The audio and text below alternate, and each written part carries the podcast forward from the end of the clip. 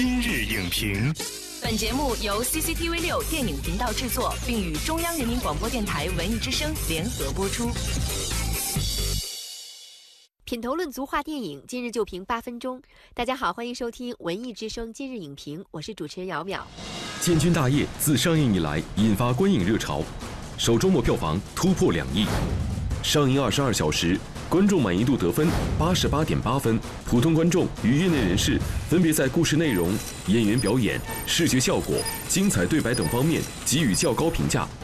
今日影评特邀中国艺术研究院副院长贾磊磊深度评析《建军大业》，枪林弹雨里的热血青春。欢迎贾磊磊老师做客今日影评。主持人好，观众朋友们好。《建军大业》这部电影呢，上周四已经登陆国内院线了。那么，这样一部群星闪耀、热血澎湃的大片，到底是何以点燃观众的观影热情的呢？让我们首先进入剧情全解码。《建军大业》再现了1927年中国人民解放军建立之初的峥嵘岁月。影片着重对南昌起义、三河坝战役、井冈山会师等历史进行浓墨重彩的描绘。展现了中国共产党人创建革命武装的艰难历程。对于这部革命历史题材大片，北京大学中文系教授张一武给出评价：《建军大业》表现出青春中国的特质，是一部画眼睛、写灵魂的以情动人之作。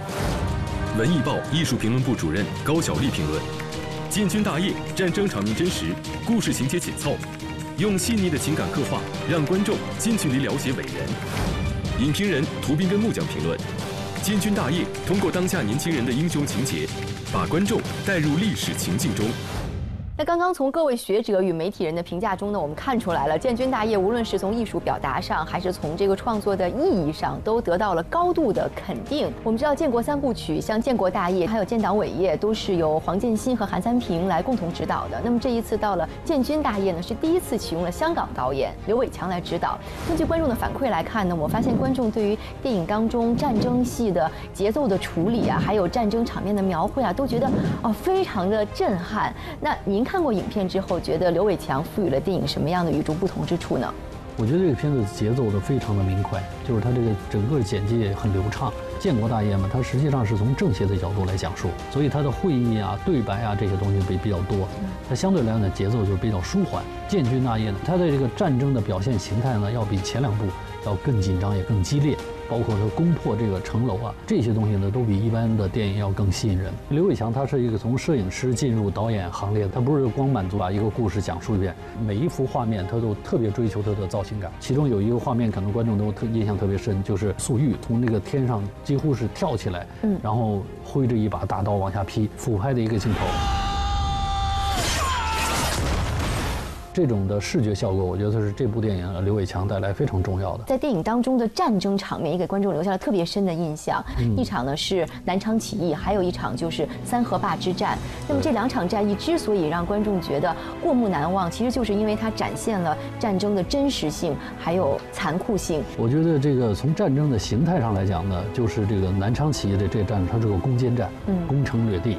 而三河坝呢，它是一个阻击战，以弱敌强，所以在攻坚战的时候呢，更加强调的是这个勇猛、这种冲锋啊、陷阵的这种精神。你看，包括叶挺啊，就是那个指挥炮兵。预备。战争电影四大美学元素，嗯，就是烟火血土这些东西，在这个影片里都很清晰。我们现在的中国，因为有一个动作导演，就在这个建军大业里也有动作导演的对处理细部的战争的场面。比如格斗、近距离的搏杀，包括爆炸的这些炸点的设计，所以在这个片子里呢，你看都非常的精彩。所以很多观众看完这部电影之后呢，就这样评价说这是一部历史青春片。那我们看到张一武教授也提到了，这部影片是体现了青春中国这样一个特质。像这部电影到底是如何使这种独特的革命青春在电影中得以呈现的？实际上，当时决定中国命运的，或者说。走在历史最前列的就是这么一批年轻人。因为后来呢，因为我们是根据一个成熟的或者一个胜利之后的领袖人物的形象，来反过来倒推那个时候的人应该怎么样。其实要真正从历史的原初的那个起点来看，这些人就是非常年轻、热血澎湃的这么一些青年人。他们的所作所为是想改变中国。正好现在有一批这样的青年的演员。再有一个呢。我们现在的观众毕竟是二十多岁的人，就这批人是真正走进电影院要看电影的。当然，你要走进电影院以后，就不仅仅会满足他这个，就是我们的历史的讲述，我们对人性的讲述，包括对这个革命领袖的一些塑造。都是要完成的一系列的命题。其实电影给我们留下深刻印象的，除了这样的热血澎湃之外呢，还有一些很有意思的镜头，也是让我们非常难忘。比如说毛泽东回到老家和妻儿离别的场面，还有就是周恩来与贺龙他们俩是一言不合就拥抱。其实这些画面都让我们觉得很温暖，而且很有人情味儿。我觉得这对这种生活场景的这个表达哈，显得很亲切。但实际上，你看革命的起义的这一部分，他们即便在一些生活的场景当中，也在讨论一些很重大的革命的一些问题。我去说服军队，我去动员农民。再有一个就是说，整个影片对这一个群体的表现，包括他的心理的、精神的这种世界，在这个电影里面，就是他实际上把就是我们过去就是作为一种标签或者作为一种色彩。放在这些人脸上那些东西现在去除了。嗯，像《建军大业》这样一部电影吧，它实际上是整合了这个建国大业和建党伟业，就过去一些成功的经验。我们今天所做的一切，无上光荣。像建国大业、建党伟业，还有辛亥革命，包括东京审判、开国大典，这都是历史题材电影。他们呢也面临着像呃作战的时空跨度非常大，而且呢人物众多这样的挑战。这一次建军大业对未来拍摄同类题材的影片，您觉得可以给我们什么样的启发呢？我觉得像这类题材的电影吧，在一个确立了正确的历史观、价值观的这样的基础上，在充分的肯定它的这个战争本身的。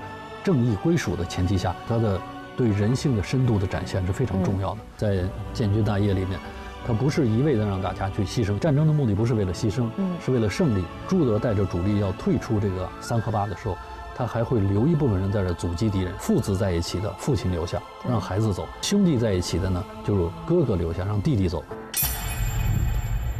我们今天的行动，就是要为中国革命。留下种子。我觉得这种的设计吧，都是非常符合现代人对一个战争的判断。电影艺术它毕竟是一个展示人的内心，就大家最感兴趣的。甚至是这些人他的情感世界，这个我觉得是将来这类题材的电影的一个非常重要的方向。谢谢贾老师精彩的点评。《建军大业》这部电影通过精准的历史视角、残酷真实的战争场面、跌宕起伏的情节刻画、独具特色的人物塑造，让观众在一张一弛间充分感受到了革命先辈的峥嵘岁月与热血青春，也成功拉近了观众与历史之间的距离。本栏目视频内容，请关注 CCTV 六电影频道，周一到周五每晚十点档《今日影评》。